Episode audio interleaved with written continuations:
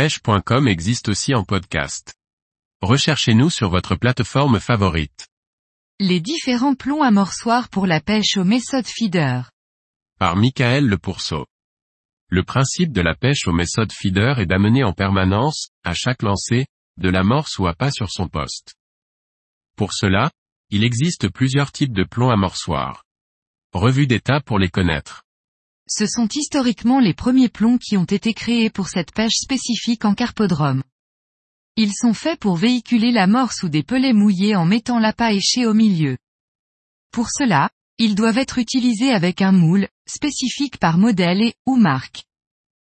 L'amorce est serrée de manière homogène avec l'appât dedans et tient bien au lancer. Elle n'est pas trop serrée et travaille vite sur le fond, voire se libère en partie à l'impact de l'eau. Facile à utiliser, ce sont les plombs à privilégier quand on commence cette pêche.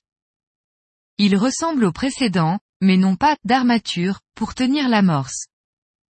Ils ont été créés pour être lancés plus loin que les précédents. Du coup, ils ont une répartition de la charge en plomb, dans leur forme très différente et sont souvent plus profilés. Pour permettre de longs lancers, l'amorce, ou pelet mouillé, n'est pas mise avec un moule, mais en la serrant directement sur le plomb à la main. Il est ainsi possible de la serrer plus fortement qu'avec un moule.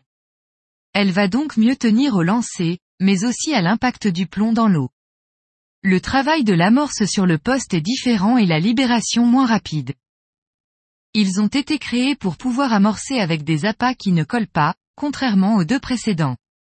Ils permettent comme leur nom l'indique de les charger en pelets non mouillés, mais aussi d'autres èches comme des asticots par exemple. Pour cela on met en premier les éléments secs et non collants et on vient faire un bouchon avec de l'amorce ou pellet mouillé pour fermer le pellet feeder et y mettre l'hameçon.